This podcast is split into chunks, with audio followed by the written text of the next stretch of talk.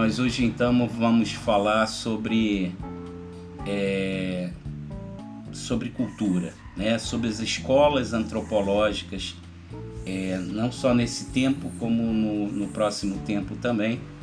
É, damos um tempo com a sociologia clássica, damos um tempo com a filosofia e vamos estudar antropologia filosófica ou antropologia como área das ciências sociais.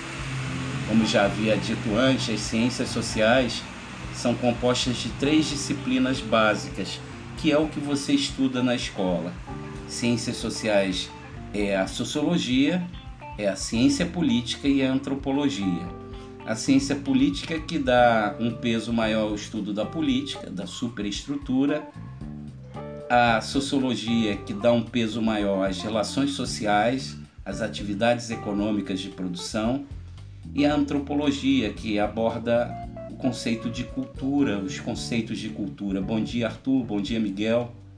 Bom dia a todos, meus lindos. Estamos aqui no nosso podcast ao vivo, a nossa sala de aula virtual. Vamos falar sobre as escolas filosóficas, que está aí no seu material. Separei as principais escolas filosóficas, todas as escolas, a do evolucionismo cultural, a do difusionismo cultural, a escola funcionalista, é, o conceito de padrão cultural, a escola do relativismo cultural, a escola do estruturalismo.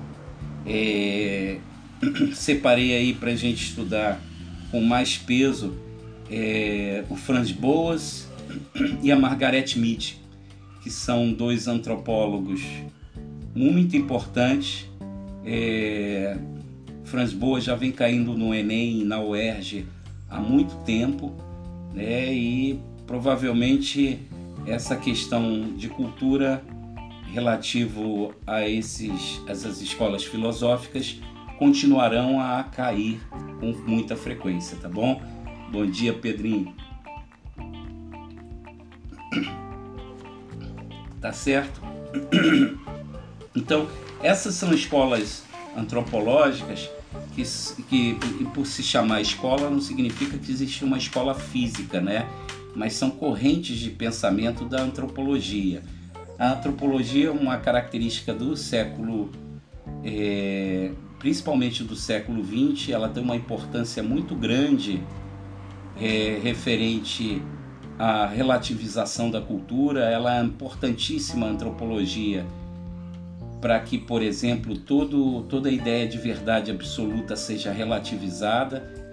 É, e a gente sabe que o século XIX é um século do imperialismo, da dominação dos países ricos sobre os mais pobres, e essa dominação tinha uma justificativa científica, justificativa teórica, tá? Se não entender, me pare, porque eu continuo eu explico o que a gente não entendeu, por favor, tá bom? ok? Então, a antropologia ela é fundamental, por exemplo, é, porque no século XIX é, existia uma, uma visão higienista no Brasil, positivista, né, baseado no darwinismo social, de que as culturas evoluem segundo é, igualzinho à, à evolução da, da iguaizinhos nas suas evoluções, né? Então, se há evolução, há cultura mais evoluída e cultura menos evoluída, o que a gente não acredita nisso nas ciências sociais, a gente não acredita nisso na antropologia filosófica, a gente não acredita nisso na antropologia. Esse evolucionismo cultural, ele acreditava que existiam três, três fases, três pontos importantes da evolução do homem. A fase selvagem, onde ele é um nômade, um caçador e coletor. A fase do bárbaro, onde há um controle sobre o arco é, e a flecha e o fogo. E a fase da civilização. O próprio conceito de civilização é um conceito que surge com os iluministas no século XVIII. Esse é um conceito que é, coloca a, a ideia de civilização acima da ideia de cultura. E isso é um problema para a antropologia, porque se existe um padrão de civilização, como o iluminismo colocou para o mundo, existem então culturas superiores e inferiores. Né? Então o evolucionismo cultural é bem marcadamente colocado sobre o sobre o, o, o desenvolvimento civilizatório, é como se houvesse uma evolução de culturas inferiores para culturas superiores. E esse argumento evolucionista justificava a dominação dos países ricos sobre as culturas mais pobres. Era a época do imperialismo e do neocolonialismo, que se expressou muito fortemente no Brasil.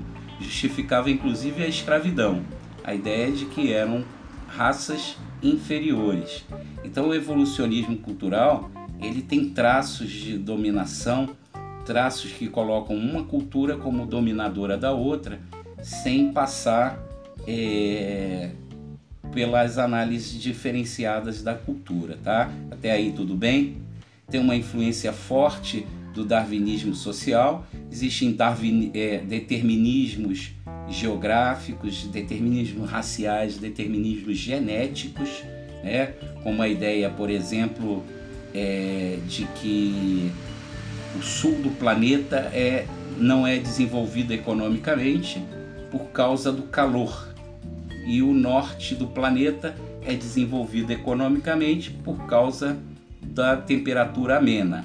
Isto é um determinismo geográfico. Né? O que é um determinismo racial, por exemplo? É quando uma cultura é, domina a outra porque aquela cultura se acha superior racionalmente. Essa superioridade racial ela não existe, a gente comprovou durante o século XX, mas no século XIX era marcadamente a ideia de que existiam raças superiores, né? a, ideia de que existe um, todo um corpo genético que fazia com que alguns fossem superior a outros, né? Essa é uma visão evolucionista, né? Uma, uma visão que parte da ideia de que existem culturas por estágios. Estágios é, são estados, é, estágios como se houvesse um parâmetro de evolução de uma cultura para outra. Então eu vou dominar os negros na África, vou dominar os povos indígenas nas Américas e vou levar para eles a minha verdade. Eu vou levar para eles o meu padrão de civilização, tá? É, é, é essa base do evolucionismo cultural. Né? Também se baseia num conjunto de traços adquiridos é, e não biológicos. Né? É, o evolucionismo cultural tenta se diferenciar da biologia, entende que há aprendizados e desenvolvimento cultural das culturas é, mas é, esses traços é como se houvesse uma evolução deles. Então, culturalmente inferiores, os povos indígenas vão se tornar superiores um dia, tá? Tá claro até aí, gente? Por favor, me digam, me chamem. Eu não dou aula para satisfazer o conteúdo, eu dou aula para que vocês ah, entendam, tá bom? beleza? As características da primeira escola antropológica, evolucionista, cultural, que prevalece no século XIX, mas ainda tem, ainda tem nos dias de hoje uma influência ao acreditar que, por exemplo, a mulher é inferior ao homem, o negro é inferior ao homem branco, é, o indígena é inferior ao homem branco e que a civilização nossa de desenvolvimento tecnológico, de superexploração do trabalho, seria uma civilização é, padrão e que todas as outras deveriam seguir. Tá claro, gente? Beleza? É importante a gente lembrar que esse evolucionismo cultural influenciou marcadamente de uma forma muito forte a cultura do século XIX, é, porque, por exemplo, a dominação sobre os escravos ela é justificada pelo evolucionismo. A ideia, de, inclusive, de que o, o escravo não tinha alma no século XVI ele é marcado, é um marco do evolucionismo cultural, tá? Por outro lado, a gente tem uma outra escola cultural chamada de difusionismo, é, que dizia que as culturas, ao se interpenetrarem, elas se difundiam. Então, a cultura é, da civilização europeia se difundiria para todo o resto do mundo, produzindo é, uma influência é, bastante grande, baseada na difusão dos valores da civilização europeia, as outras culturas estariam crescendo. Ela é muito próxima, ela é muito, muito é, semelhante ao evolucionismo, mas o evolucionismo considerava que havia evolução. O difusionismo cultural havia achava correto é, o sentimento de que a, o processo civilizatório europeu iria difundir é, valores, princípios que iriam ajudar a evolução cultural. Né? Elliot Smith é um dos, dos característicos dessa, dessa escola cultural. E o mais importante é a gente pensar numa coisa, gente.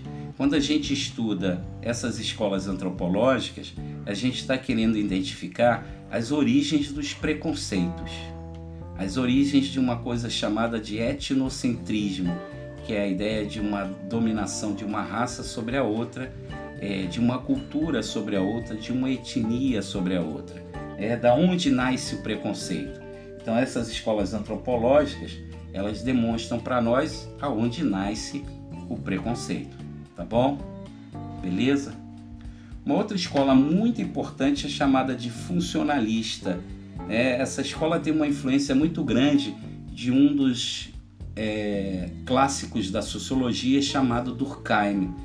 É, hoje, para quem quer ser um antropólogo, o Durkheim é um dos principais autores a ser estudado. Nós vamos estudar é, em algumas aulas o Durkheim lá no segundo ano, mas a gente vai fazer referência ao Durkheim durante todos os três anos. O Emily Durkheim, ao Marx e ao Weber, que são os três clássicos da sociologia. É, o Durkheim vai ser responsável por essa ideia de funcionalismo, né? Durkheim trabalha com a ideia de uma consciência coletiva. A consciência coletiva seria a força da cultura sobre o indivíduo. E esses indivíduos é, tinham introjetado esses valores através das instituições, da educação. Então o indivíduo não tem força para o Durkheim. O indivíduo recebe e é tem introjetado nele, pela religião, pela escola e pela família, os valores que devem ser seguidos.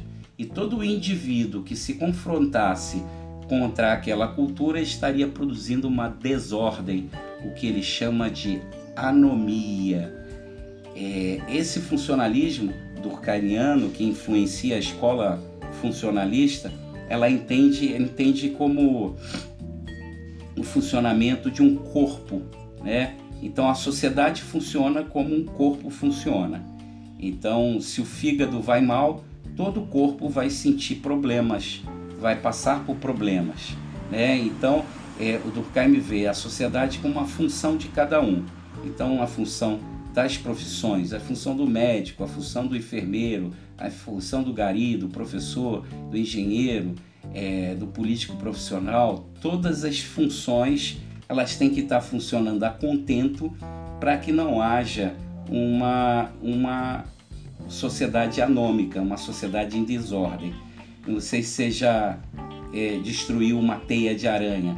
Se você destruir um pedacinho da teia, toda a teia se embola ela acaba, ela deixa de existir. É essa ideia do funcionalismo, como se fosse a sociedade uma teia. Se você arranca um pedacinho dela, toda ela se desconstrói.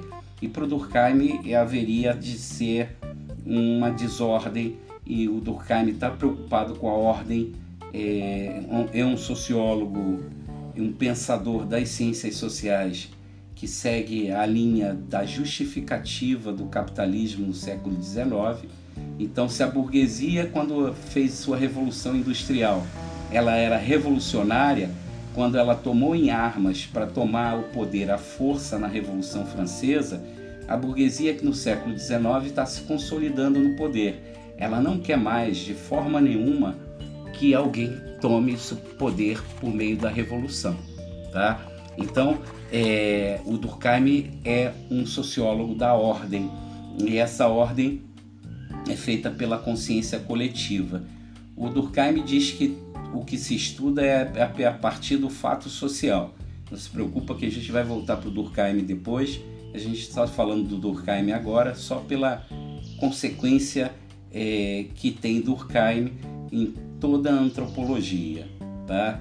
É, o fato social para o Durkheim é exterior ao indivíduo, quer dizer, o indivíduo não tem controle, exerce uma força sobre esse indivíduo, que é a coercitividade, e ele tem como característica também a generalidade. Então, o fato social do Durkheim tem três características: a exterioridade, quer dizer, é coisa, é externa ao indivíduo, a coercitividade, quer dizer, exerce uma força sobre o indivíduo, e a generalidade, que é uma repetição da mesma lógica cultural por toda a sociedade. Imagina só, você vai numa festa de formatura, já dei esse exemplo antes, mas quando você vai numa festa de formatura, está escrito lá no convite traje esporte fino.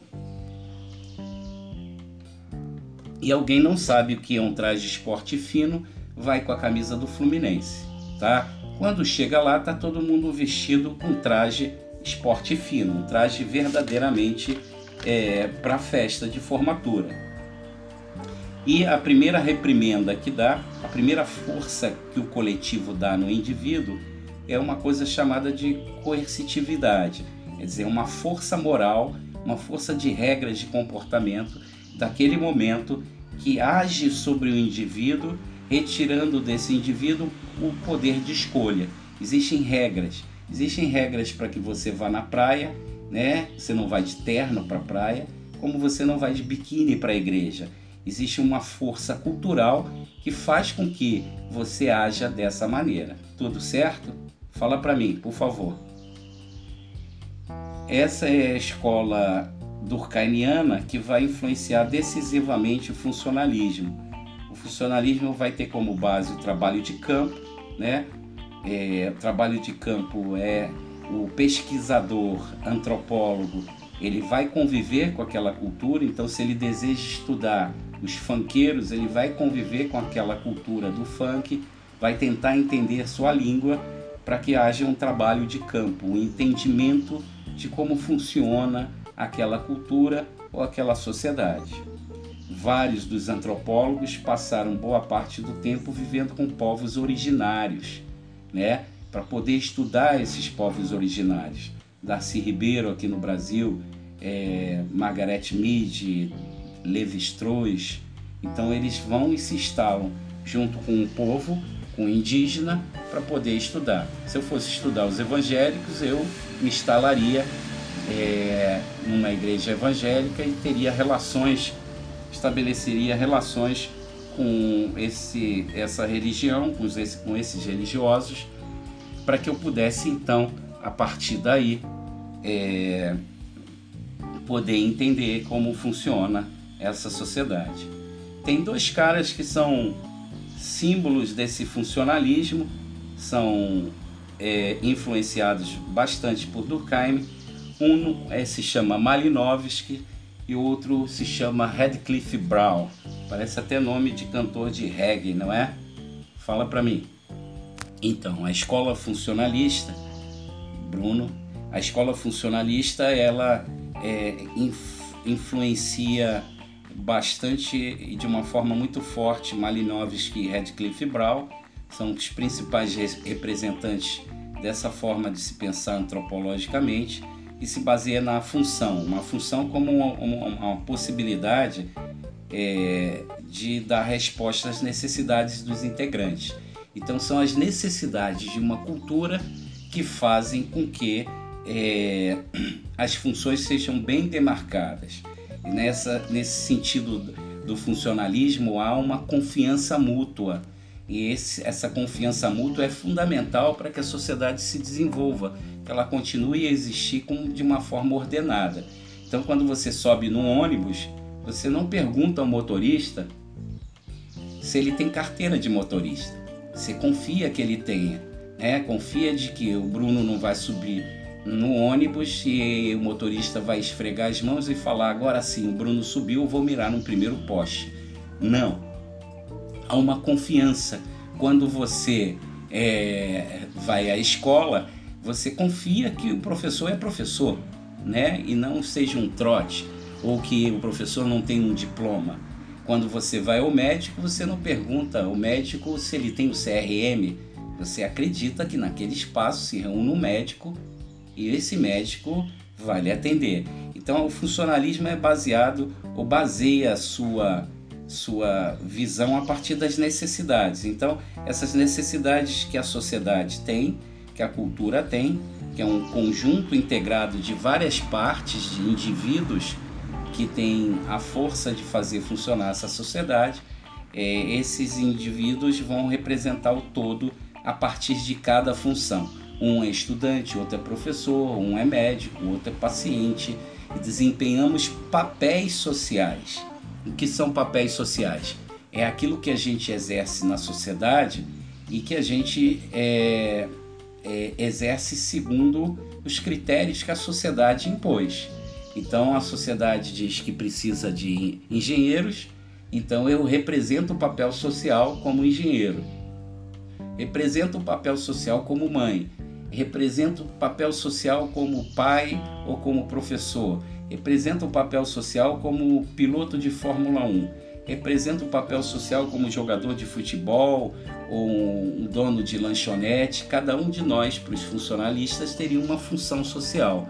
É assim que eles entendem, é, a partir da observação participante, é, esses indivíduos. O conjunto da sociedade, o conjunto da cultura representa esses indivíduos, tá? Ok, gente? Tranquilo? Tranquilão aí? Então, existe, existe desde o século XIX uma ideia de que existe padrões culturais. O que são padrões culturais? São é, princípios da cultura, um sistema organizado de símbolos e significados, de normas e regras e valores que a princípio teriam sido integrados, introjetados, incorporados por cada indivíduo e essa incorporação desses valores, dessas normas, desses significados sociais, desses signos, instalariam um padrão cultural. Existem antropólogos que têm como referência padrões culturais. Existem antropólogos que entendem que a transformação do mundo e a transformação da vida ela é uma transformação é, que, que se dá a partir dos padrões culturais. Então, se eu tenho um padrão de comportamento da mulher, no início do século XX, é esse padrão que se exige no século XXI da mulher, porque é uma tradição. Né? O Ralph Linton é um dos principais representantes dessa, dessa ideia de padrões culturais e ele se confronta diretamente com o relativismo cultural. O relativismo cultural relativiza esses padrões. Imagina só, se hoje as mulheres vivessem como viviam no início do século XX, não houvesse uma ação coletiva ou individual para mudar os padrões de comportamento, essas mulheres não estariam na escola. Não haveria nenhuma menina no ensino médio, por exemplo. Minha avó me dizia que gostava muito de estudar, mas quando chegou a segunda série, que ela chamava de segunda série primária, o pai falou: Você já sabe ler e escrever, é, eu já eu vou te tirar da escola. É o sufi suficiente saber ler e escrever para escrever bilhetinhos para o namorar, o namorado e aí você poder exercer sua função social. Oi, Emily. A função social da mulher no início do século XX é casar, tá? Eu falo no início do século XX, mas ainda existem mulheres que acreditam que sua função social na vida é o casamento, tá? Existem grupos culturais é, que acreditam que a mulher só desempenha sua função social na sociedade quando ela casa. Então, todos os seus sonhos agora, meninas, de se tornarem advogadas, de se tornarem médicas, professoras, engenheiras, de se tornarem empresários, é, todos esses desejos estariam sub, submetidos à ideia de um padrão cultural. Então, nos, os padrões culturais são esses padrões tradicionais, né? Toda cultura tradicional ela tende a querer se impor às mudanças. Então, a mudança do comportamento da mulher, a mudança de comportamento com relação à diferença de gênero nos dias de hoje assustam a muitos que têm uma ligação com os padrões culturais. Você já deve ter ouvido em algum momento alguém falar assim: é, mas no meu tempo não era assim, não é? Óbvio que não era assim porque as sociedades se transformam, né? Há uma transformação cultural.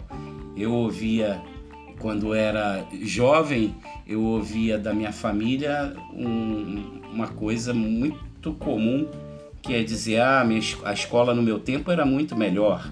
É óbvio, era uma escola que atendia só a classe média, a escola dos meus avós ou dos meus pais. Não era uma escola universal. Quanto mais ela é universal, quanto mais ela atende as pessoas, é, mais ela vai é, ter problemas. Né? Então, ah, no meu tempo não, não agia dessa forma, não. Mas o seu tempo é um tempo cultural, um tempo histórico. E a cultura está sempre em transformação. Ao contrário do que a gente pensa sobre folclore, por exemplo, que são atividades culturais antigas, sem transformação, ela marcada de um tempo histórico, todas as culturas elas se transformam, todas as culturas elas se modificam.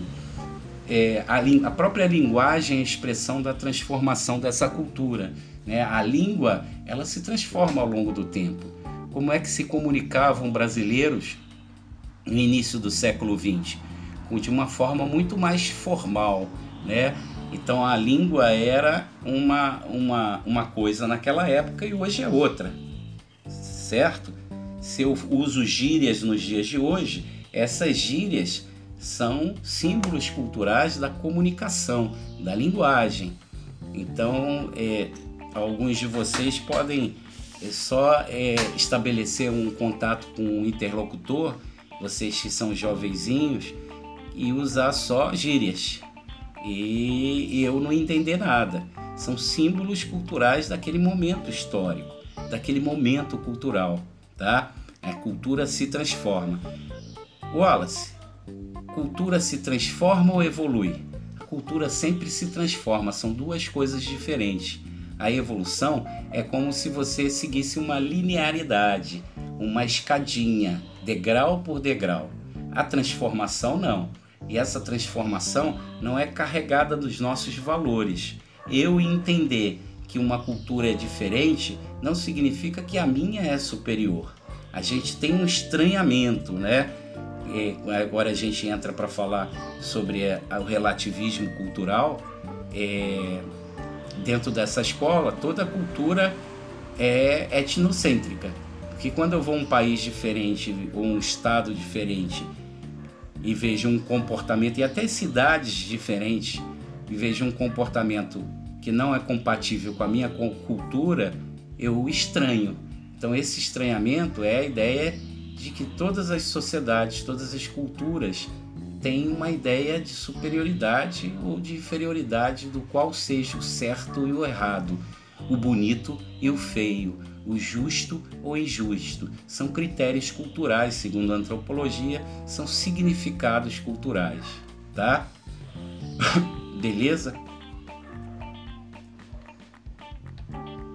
E aí a gente entra no no para falar sobre o relativismo cultural, né? O relativismo cultural vai negar todas as escolas anteriores, vai negar a forma por padrões culturais, vai negar o, o funcionalismo, vai negar o difusionismo, vai negar o evolucionismo, é, vai dizer que existem limitações ao, a eu comparar a um pesquisador comparar uma cultura com a outra e essas limitações elas são é, muito claras para aqueles que é, pensam o relativismo cultural.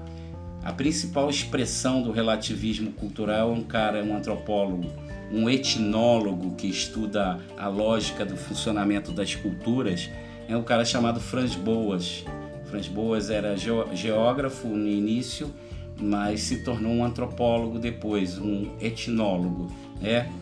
A etnologia do Franz Boas, né, é, estabelecia que havia é, uma forma de se tratar a cultura de acordo com como a própria cultura se trata. É a primeira vez com essa escola filosófica no século XX que vai se falar em culturas e não em cultura no singular. Quer dizer, o Brasil, por exemplo, não tem uma cultura brasileira de forma nenhuma. Ele tem várias culturas.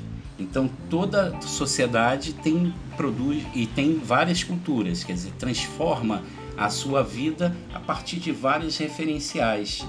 É, existem mais de mil, para você ter uma ideia, existem mais de mil línguas oficiais no Brasil, e inclui a língua portuguesa. Mais de mil línguas oficiais. Isso significa o quê? Que são expressões culturais, linguagens é, de uma cultura que se diferencia da outra, tá? É, formas de se comunicar, formas de organizar a família, formas de organizar a, o, o, as formas políticas de organização. Então, é, o relativismo cultural é, traz para nós essa ideia de que existem culturas. Você não, não estuda e não pratica uma cultura brasileira. Isso não existe. Existem culturas das, mais, das formas mais diversas, é, das matrizes mais diversas é, que podemos encontrar. Existem formas culturais diferentes, tá bom? Beleza? É, o relativismo cultural vai ser extremamente crítico ao evolucionismo cultural. Não se vai entender o evolucionismo cultural como um padrão, né? essa ideia linear, essa subidinha de escadas para chegar a um padrão cultural civilizado, isso não existe. Essa própria expressão é, vai significar um etnocentrismo, um preconceito ou um racismo, certo? certo? Ok, gente? É, o relativismo cultural diz que há um desenvolvimento independente é, é uma crítica àquela história de encontro de culturas. O que, que é isso? Muitos explicavam, por exemplo, a chegada dos europeus no Brasil é, com os povos indígenas e depois mais tarde com os negros, que verdadeiramente foram sequestrados da África para serem propriedades aqui no Brasil ou nas Américas, se dizia que o Brasil era o grande encontro de culturas onde indígenas, é, brancos europeus e negros africanos se encontraram no Brasil para produzir a pluralidade a diversidade.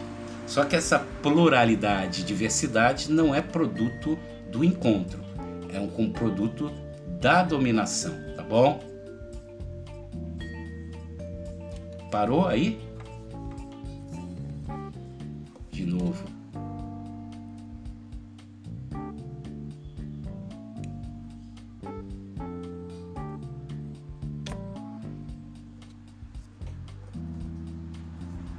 Relativismo cultural ele acredita no desenvolvimento in, independente de cada cultura.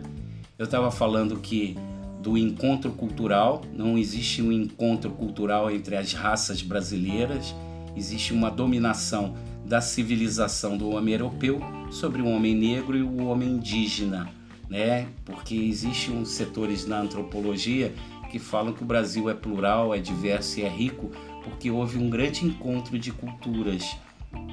Não houve um encontro, houve uma dominação do processo civilizatório europeu sobre a, a civilização, as civilizações indígenas ou as civilizações africanas, certo?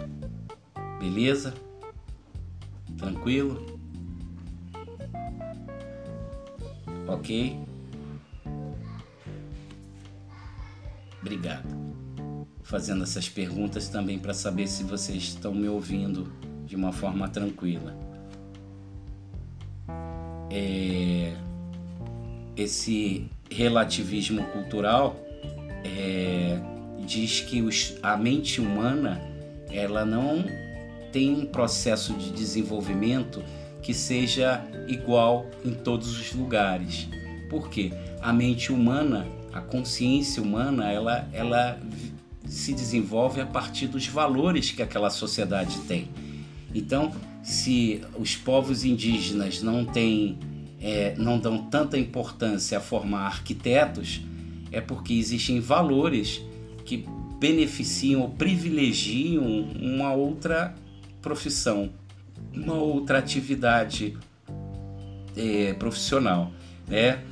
Os povos indígenas são, se eles são caçadores e coletores, eles só retiram da natureza aquilo que precisam, então eles não estão preocupados em formar engenheiros, eles estão preocupados na sobrevivência, onde o trabalho é um bem cultural somente para sobrevivência e não para acumulação material.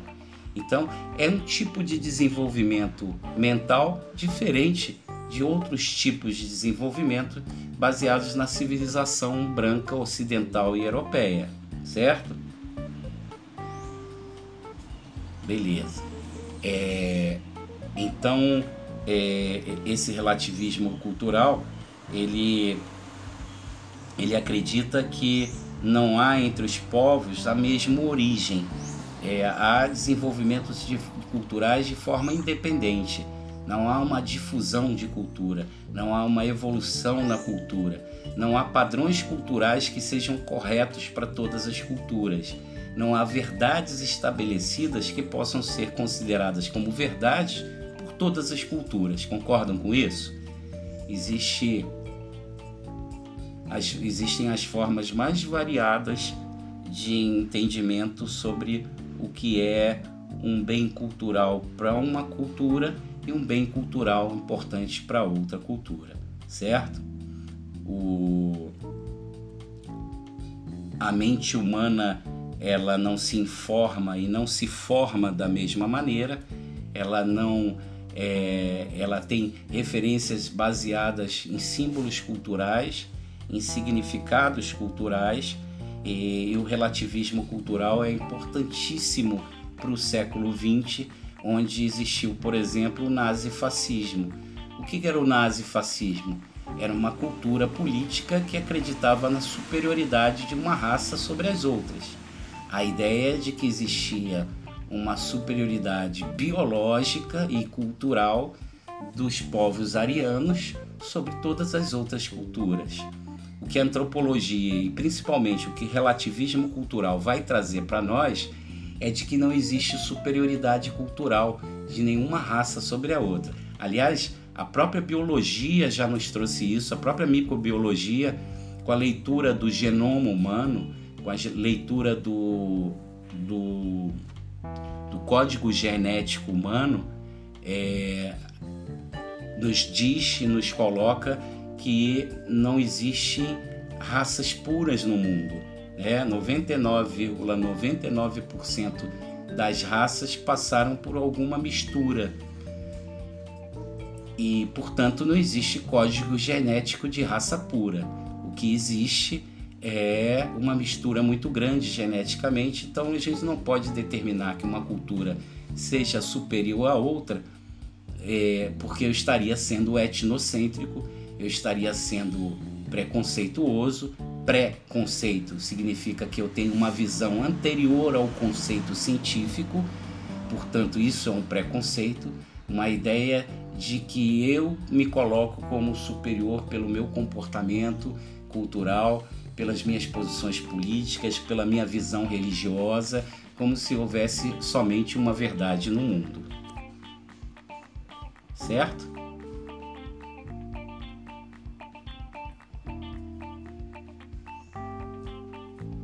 Certo?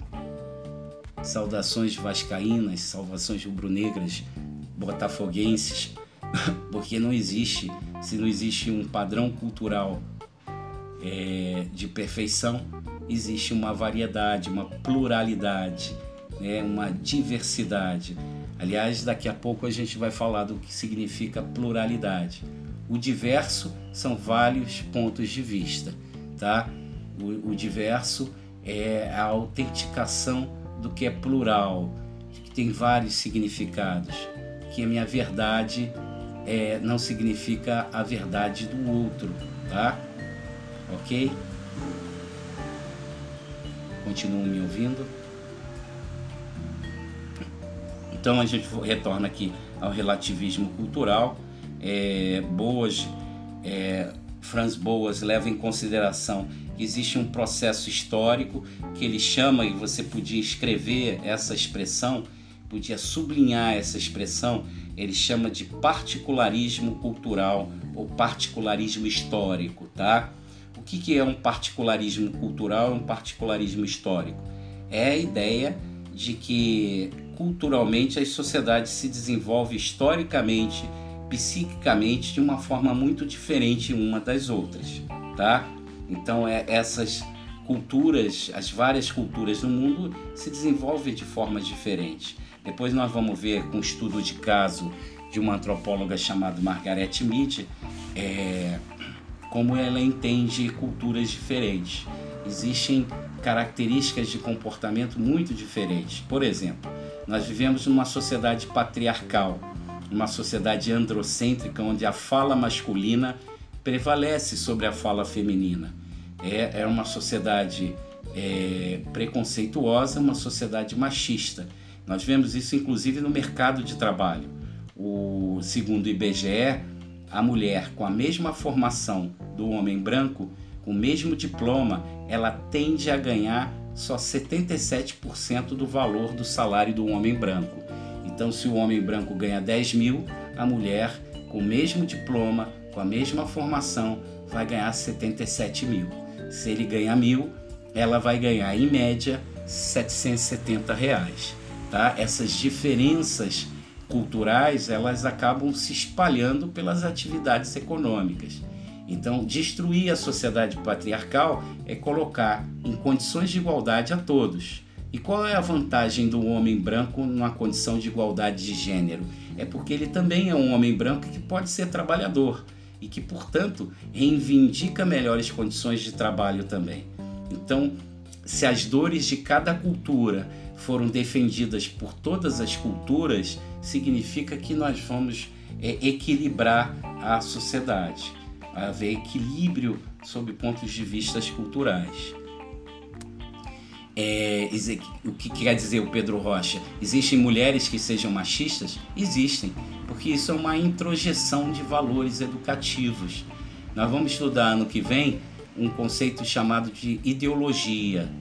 É, o Tim Maia dizia que no Brasil traficante usava drogas e pobre vota, vota na direita. Né? O que, que ele está querendo dizer com isso? Que há uma ideologia, há uma imposição cultural sobre todos. Então, o, existem negros racistas? Existem. Existem mulheres machistas? Existem. Claro que existe. Por quê? Porque todos sofrem com essa dominação cultural.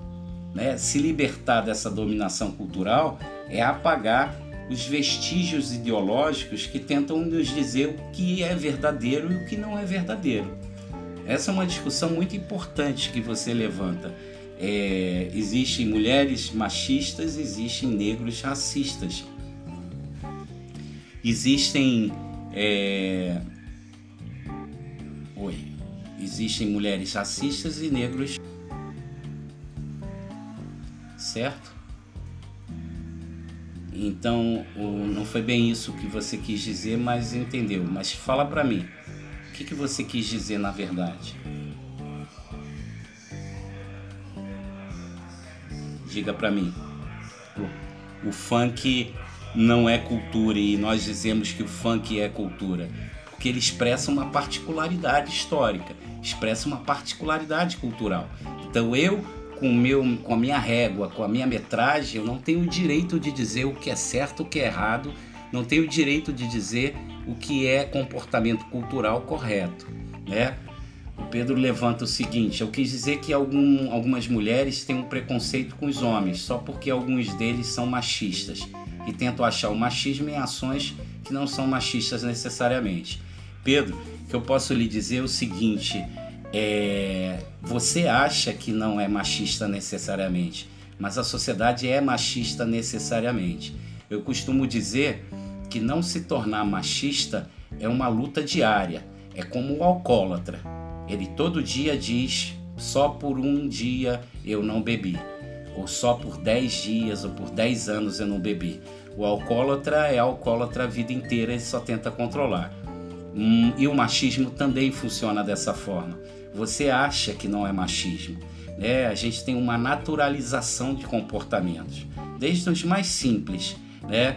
Quando o menino e a menina chegam em casa da escola, a tendência é do menino sentar no sofá, tirar a roupa por ali mesmo e ligar a televisão.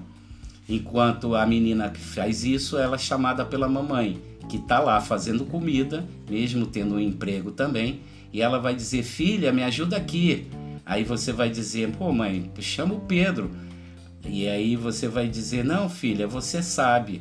E aí você vai para a cozinha também, enquanto o homem, um homem jovem, fica esperando na sala.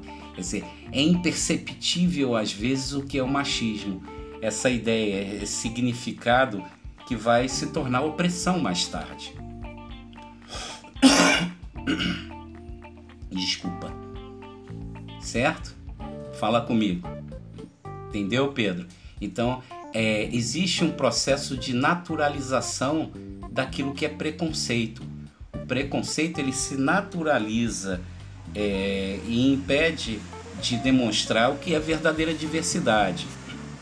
Nós percebemos hoje na sociedade, em estudo sociológico e antropológico, que a mulher trabalha muito mais do que o homem, em média, tá? Não estou dizendo que são todos. Mas por que a mulher trabalha mais do que o homem? Porque a, ela estuda, ela trabalha, ela cuida dos filhos, ela cuida da casa. Ela é responsável por essa atividade. É, enquanto que, na média, os homens não têm compromisso com a casa porque eles seriam os provedores econômicos da casa. Então tem o direito de sentar no sofá e não ir cozinhar, né? Porque não é uma cultura, não se forma um menino dessa forma. Não sei se vocês já viram em algum momento um videozinho do Porta dos Fundos que o menino chega pro, pro pai e fala: Pai, hoje eu tive minha primeira relação sexual. E o pai fica todo feliz e fala: Pô, senta aí, me conta aí como é que foi, que legal. E aí a menina entra na sala, em algum tempo depois, e, e fala: Papai, hoje eu tive a minha primeira relação sexual. E o pai fica branco, né? Porque isso não é aceito por nenhum pai na nossa sociedade. Mas o que, que significa isso? O menino que tem relações sexuais, ele é o bonzão, ele é o pegador. A menina que tem relações sexuais, ela violou uma norma, um tabu e uma regra, né? Então, se a gente pensar nisso, é machismo a forma como é tratada a mulher e o homem dentro de casa desde menino, desde menina, certo?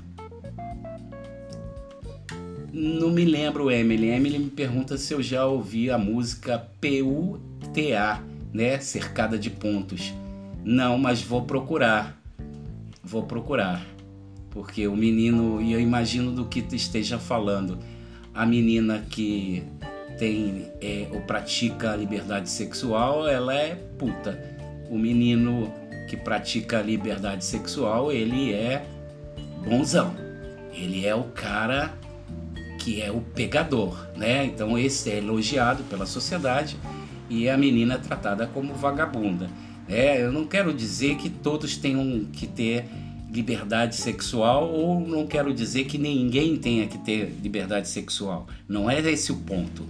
O ponto é que o comportamento é diferente e esse comportamento diferente virou uma tradição, um padrão cultural que acaba determinando o que é certo o que é errado, tá?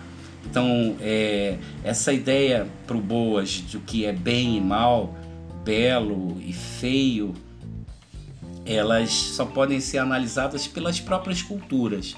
Só uma mulher sabe o quanto o machismo bate em suas costas. Só uma mulher pode dizer é, o que, que é o machismo. Só um homem negro sabe o que, que a cor da sua pele determinou desvantagens na sociedade. Se a gente olhar para as instituições mais poderosas do país, da justiça, a universidade pública, é, a política, você tem uma maioria de brancos numa sociedade onde a maioria é de mestiços e negros. Se você olhar para a favela, a maioria é de negros. Se você olhar para uma penitenciária, a maioria é de negros. Então essa é uma sociedade desigual. E essa desigualdade ela é baseada em dois pilares: o patriarcalismo e o racismo, isso segundo a antropologia, tá bom? Vou procurar a música P-U-T-A Emily. Ok, gente? Tudo tranquilo? Dúvidas? Então, a gente termina por aqui nosso primeiro encontro sobre é, antropologia cultural. Na próxima aula, a gente continua a falar sobre antropologia cultural. Tragam as dúvidas, tragam os exemplos para mim, tá bom?